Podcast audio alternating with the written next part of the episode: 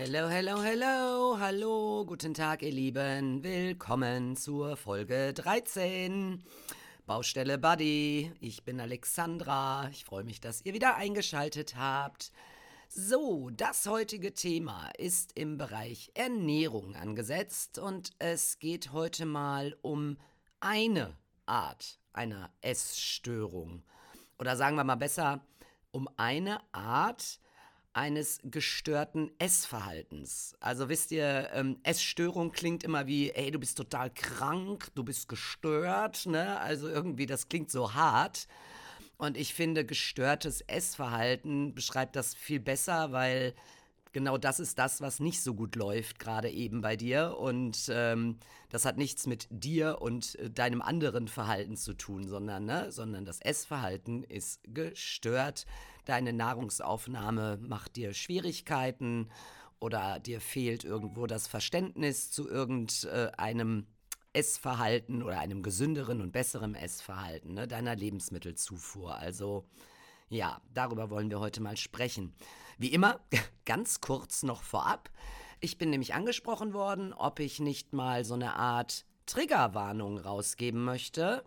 Also so nach dem Motto, wenn sich dort draußen unter euch jemand befindet, der sich eventuell von meinen Ernährungserzählungen auf einmal irgendwie getriggert fühlt und dann auf einmal nur noch, keine Ahnung, ich habe bei Superfood, habe ich erzählt, dass äh, Brokkoli ja super ist und ähm, wenn dann jetzt einer da draußen auf einmal denkt, alles klar, Alexandra hat gesagt, Brokkoli ist das Beste, ich esse nur noch Brokkoli und sich irgendwie jeden Tag jetzt ein Brokkoli einverleibt.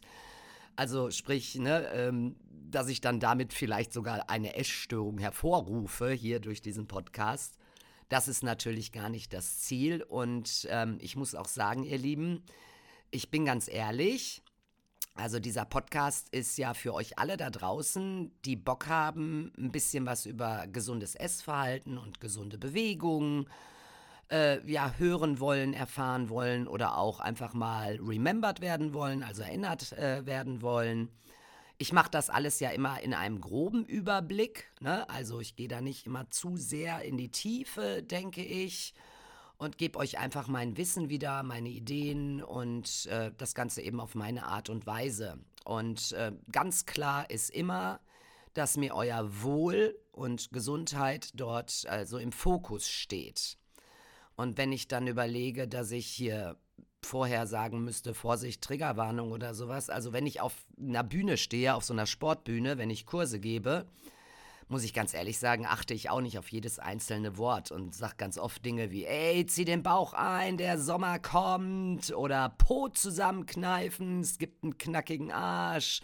Oder ich sage echt noch so schlimmere Sachen wie, ja, nur du weißt, was du gerade gegessen hast oder was du gestern am Wochenende getrunken hast. Also, ähm, wir müssen jetzt hier schwitzen. Ich weiß nicht, also, ne, also da kann sich ja auch irgendjemand getriggert fühlen. Und ähm, ja, ganz ehrlich, auch wie viele Podcasts gibt es, wo so viele andere Themen auch angesprochen werden, also Aussagen, Themen, keine Ahnung, wo sich auch viele andere getriggert fühlen könnten, ne? Und ähm, ich fühle mich dafür eben nicht wirklich verantwortlich, ne, wenn so etwas ausgelöst wird.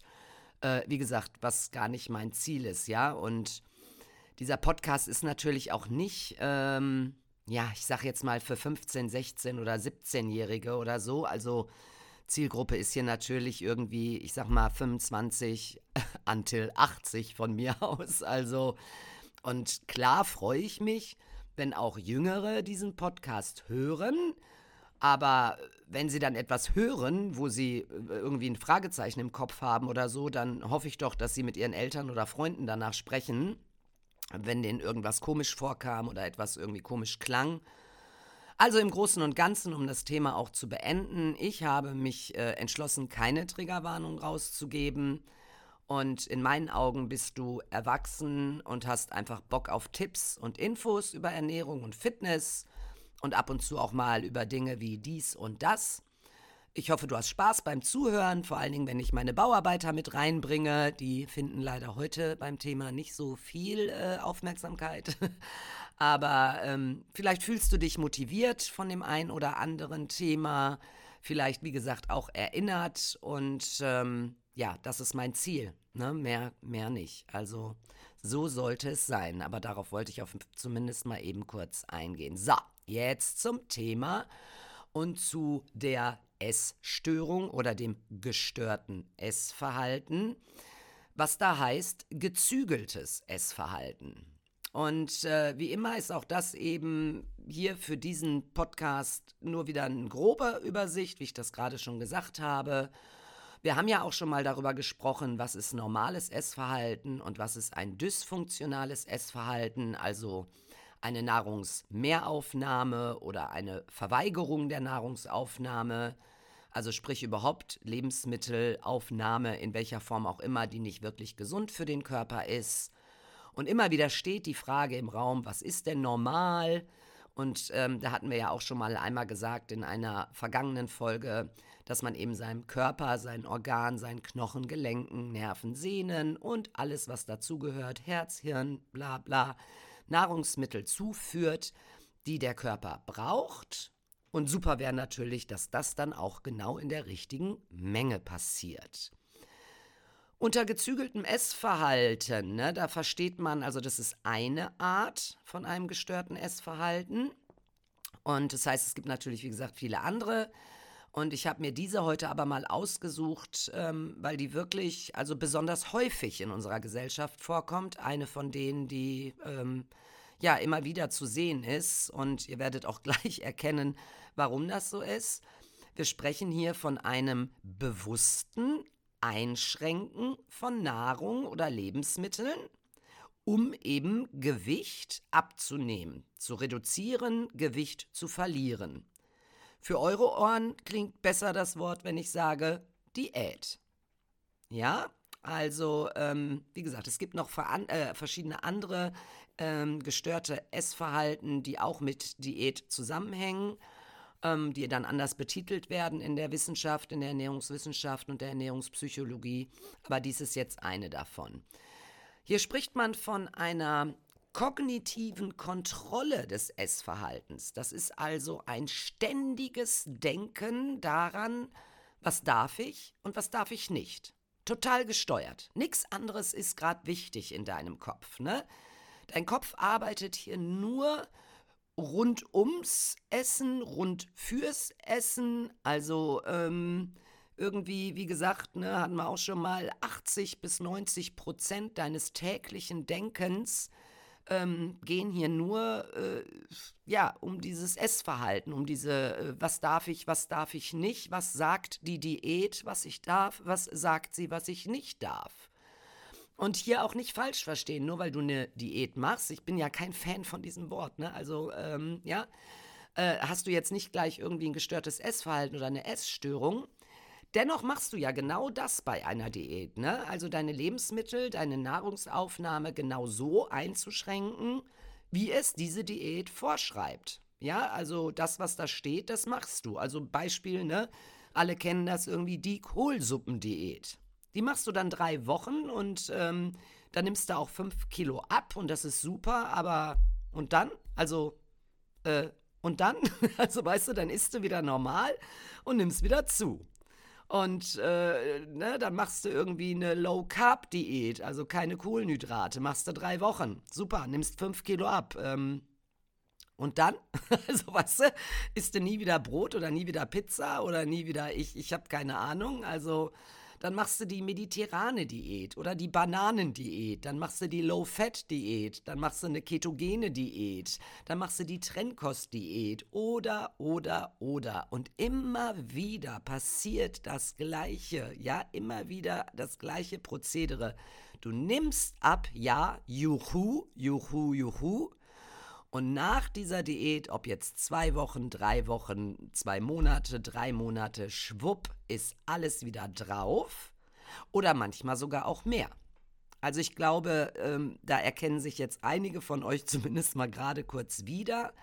Ja, also das heißt, du zügelst andauernd dein Essverhalten und kontrollierst das in deinem Kopf. Und zwar für einen gewissen Zeitraum. Und das funktioniert, wobei du bist die ganze Zeit eben im Kopf immer äh, essen, ja, nein, darf ich, darf ich nicht, ja, äh, äh, äh. Und danach ist alles wieder beim Alten. Peng. Also irgendwie weiß ich nicht, ja? Das ist dann so.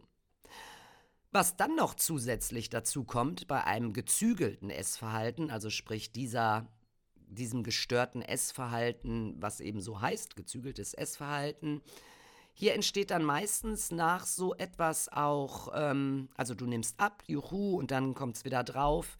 Da passiert auch was Emotionales mit dir. Also, das macht ja was mit deinem Kopf, ne? Erst freust du dich wie Bolle, dann bist du total down, weil ähm, hat ja wohl doch nicht wirklich geklappt und hier passiert es ganz, ganz vielen, dieses Gefühl von, ach, die hat gar nicht geklappt, die Diät. Oder, nee, die Diät mache ich jetzt nicht, weil, ach, das klappt sowieso auch wieder nicht. Ne? Also viele fallen dann in so ein emotionales Tief, weil eigentlich hat die Diät ja geklappt. Du hast ja fünf Kilo abgenommen.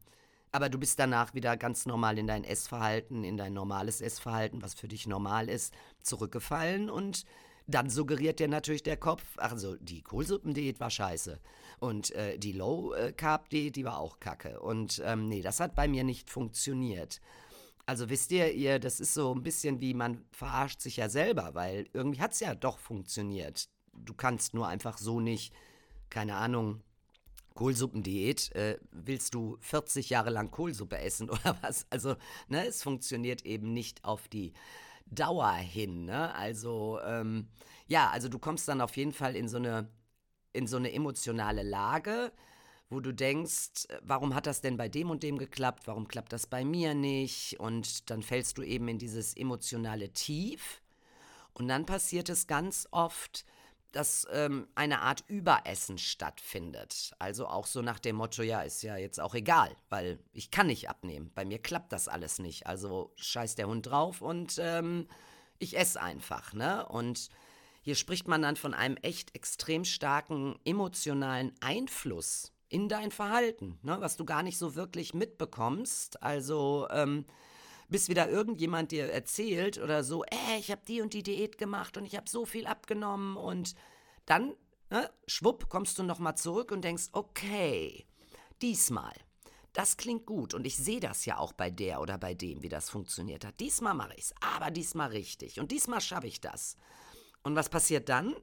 Dann bist du wieder total motiviert, kontrollierst wieder alles, denkst dir vielleicht auch, boah, das ziehe ich jetzt diesmal drei Monate durch und nimmst dann auch acht Kilo ab oder vielleicht auch mehr und äh, findest das total super und alles. Und so peu à peu kommst du dann wieder in deine Routine rein, vielleicht etwas langsamer, als wenn du mal so eine zwei, drei, vier Wochen Diät gemacht hast. Ja, was soll ich sagen? Schwupp ist wieder alles scheiße, ne? Weil, ähm, ja, dann hast du die acht Kilo wieder drauf und bei solchen Menschen kann es dann sogar passieren, dass du nicht nur die acht Kilo wieder drauf hast, sondern auf einmal 13. Ja, also wir haben ja gesagt, ähm, dass man hier von einer kognitiven Kontrolle redet. Man nennt das auch rigide Kontrolle in der Ernährungswissenschaft. Und ähm, oh, sorry Leute, aber da müsst ihr echt aufpassen, weil ne, das kann dann wirklich zu einem gestörten Essverhalten führen.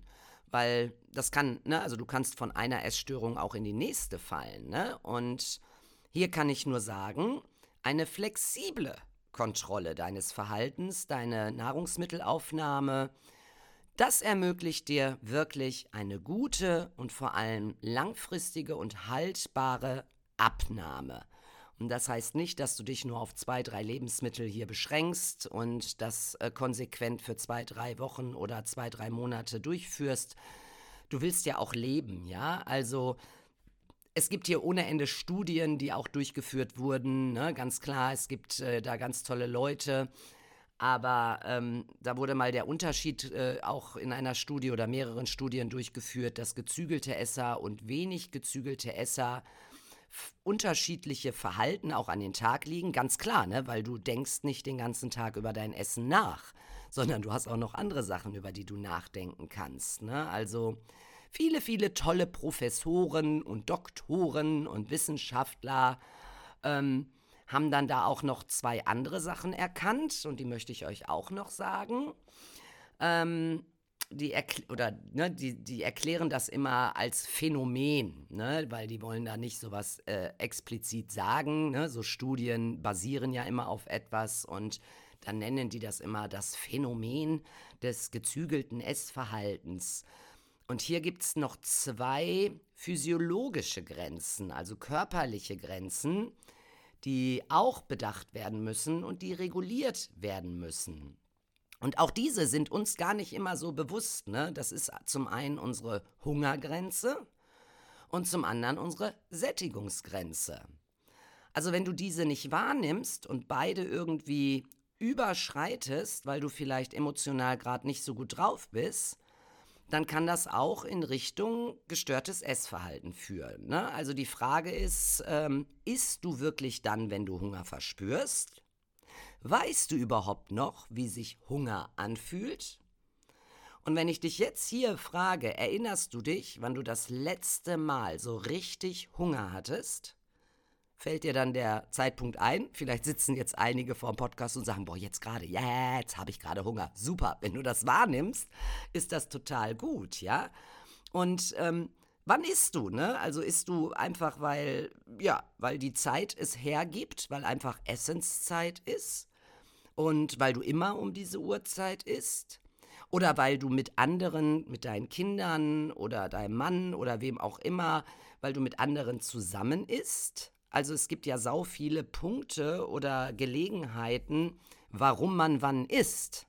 Ja, aber ist das dann auch wirklich der Zeitpunkt, wo du Hunger hast? Also wenn dein Körper sich quasi meldet und sagt, ey, gib mir mal was runter hier, ne? Die Bauarbeiter warten, ich brauche da wieder ein bisschen was. Und das zweite ist natürlich ganz, ganz wichtig, weißt du, wann du satt bist? Also hörst du auf, wenn du satt bist? Lässt du was auf dem Teller liegen?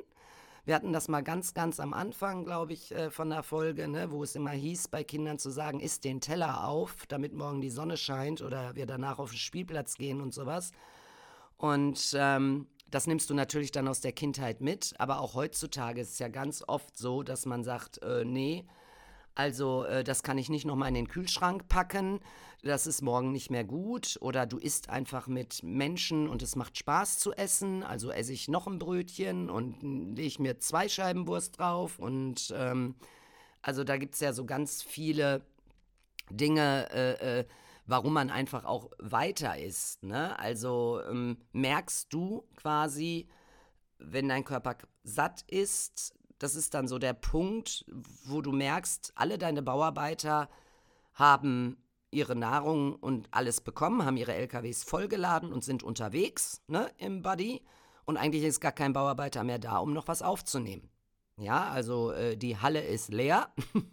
Hörst du dann auch auf zu essen? Und ähm, ja, bei gezügelten Essern sagt man eben, dass diese diese beiden Grenzen nicht wirklich erkennen.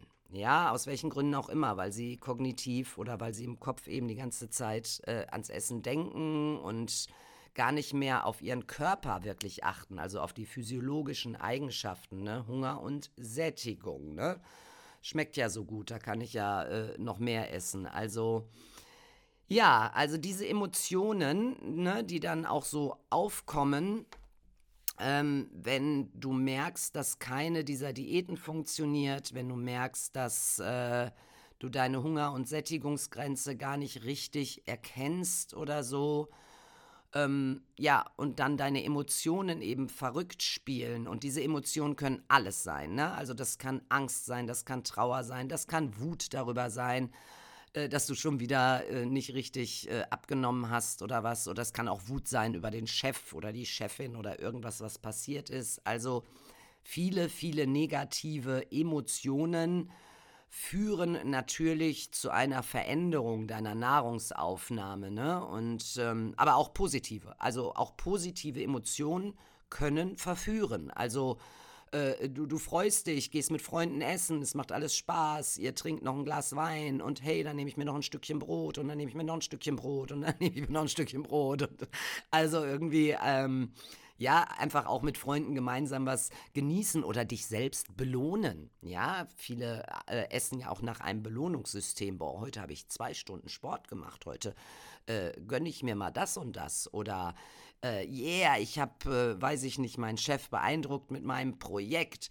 Heute gönne ich mir was und kaufe mir das und das. Also all diese Emotionen, die etwas mit dir machen ähm, in deinem Leben, die wir auch immer haben werden, ähm, wie soll ich das sagen, die äußern sich häufig im Essverhalten. Ja, also es gibt auch andere, die gehen dann shoppen, kaufen sich eine neue Bluse oder eine neue Jeans.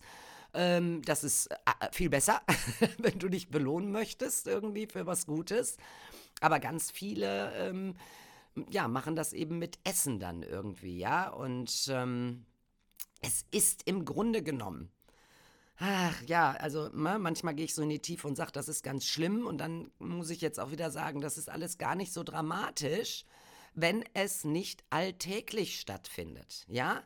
Also natürlich darfst du dich mal belohnen mit einem tollen Essen und natürlich darfst du dich auch mal überessen und natürlich darfst du auch mal in deiner Wut, in deiner Trauer, in deiner negativen Emotion alles in dich reinpfeifen, wenn auch der Körper dann gerade denkt, was ist denn da los?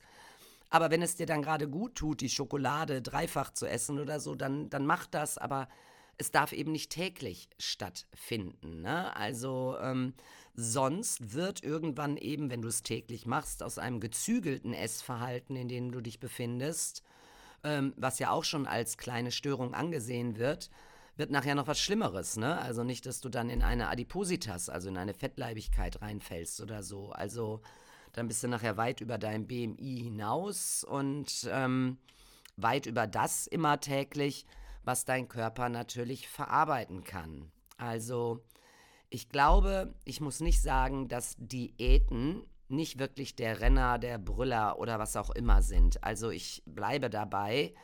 Ähm, hammerhart. Ich muss immer wieder schmunzeln. Ich gehe ganz oft in Buchläden oder Zeitschriftenläden, schaue mir ganz viele Zeitschriften an. Da gibt es ganz tolle auch dabei. Und ähm, wenn ich mir dann, ich sage jetzt mal so 20 Cover angucke, dann finde ich auf 17, mindestens auf 17 Covern die Diät, die am besten ist. Und ich könnte jedes Mal kotzen, Entschuldigung, weil ich echt denke, nee, Leute, also auch nee, ne? Ähm, jeder Körper ist anders und nur weil du drei, vier Wochen das machst, das ist. Ähm, du solltest eine vernünftige Ernährung haben, eine abwechslungsreiche Ernährung haben, eine frische Ernährung haben, von allem etwas. Und natürlich kannst du mal ein paar Tage einlegen, wo du sagst, ey komm, ich lass mal drei, vier Tage die ganzen Süßigkeiten weg. Ich lass mal drei, vier Tage mh, mm, die Nudeln und das Brot weg. Ich ähm, esse mal eine Woche kein Fleisch oder äh, diese Woche ist meine Gemüsewoche. Ähm, diese Woche ist meine Vitaminwoche und ähm, also bleib flexibel, ja, also mach dir das Leben in Anführungsstrichen, wie es dir gefällt. Ne? Also wir haben ja alles da an Nahrungsmitteln und keiner nimmt dir die Schokolade weg. Du kannst jede Stunde in den Supermarkt gehen und dir eine neue Schokolade kaufen. Also, die muss nicht bei dir in der Schublade liegen irgendwie, ja? Also, wenn du deine Lebensmittelzufuhr, deine Nahrungsaufnahme betrachtest, dann betrachte sie doch wirklich auf und ab und auf und ab. Und dann kannst du auch mal mit Freunden feiern gehen und dann kannst du was trinken gehen und dann weißt du genau, hey, da habe ich jetzt meinem Körper ganz schön viel gegeben. In den nächsten zwei, drei Tagen achte ich einfach mal wieder ein bisschen drauf und mache ein bisschen weniger. Also ja, so dass du eben nicht eine Diät nach der anderen machst, so dass du nicht in emotionale Tiefen fällst und so dass du eben nicht mehr dein Hunger- und Sättigungsgefühl ähm, nicht beachtest. Boah. Ja, das war jetzt, ähm, ja, ich sag mal halb kurz und grob. Ja, also gezügeltes Essverhalten hängt zusammen mit Diäten, hängt zusammen mit emotionalen Gefühlen und hängt zusammen mit Hunger- und Sättigungsgrenzen. Das ist grob und ähm, da kann man natürlich noch in die Tiefe gehen. Aber wer hier jetzt noch Fragen hat oder so, der kann mich gerne mal anschreiben. Äh, ich stehe euch da immer zur Verfügung, das wisst ihr.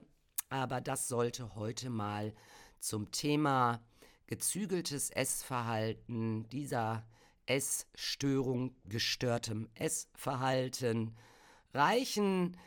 Ihr wisst, ihr müsst eurem Körper oder ihr müsst, ihr sollt eurem Körper etwas Gutes tun, denn euer Körper dankt es euch.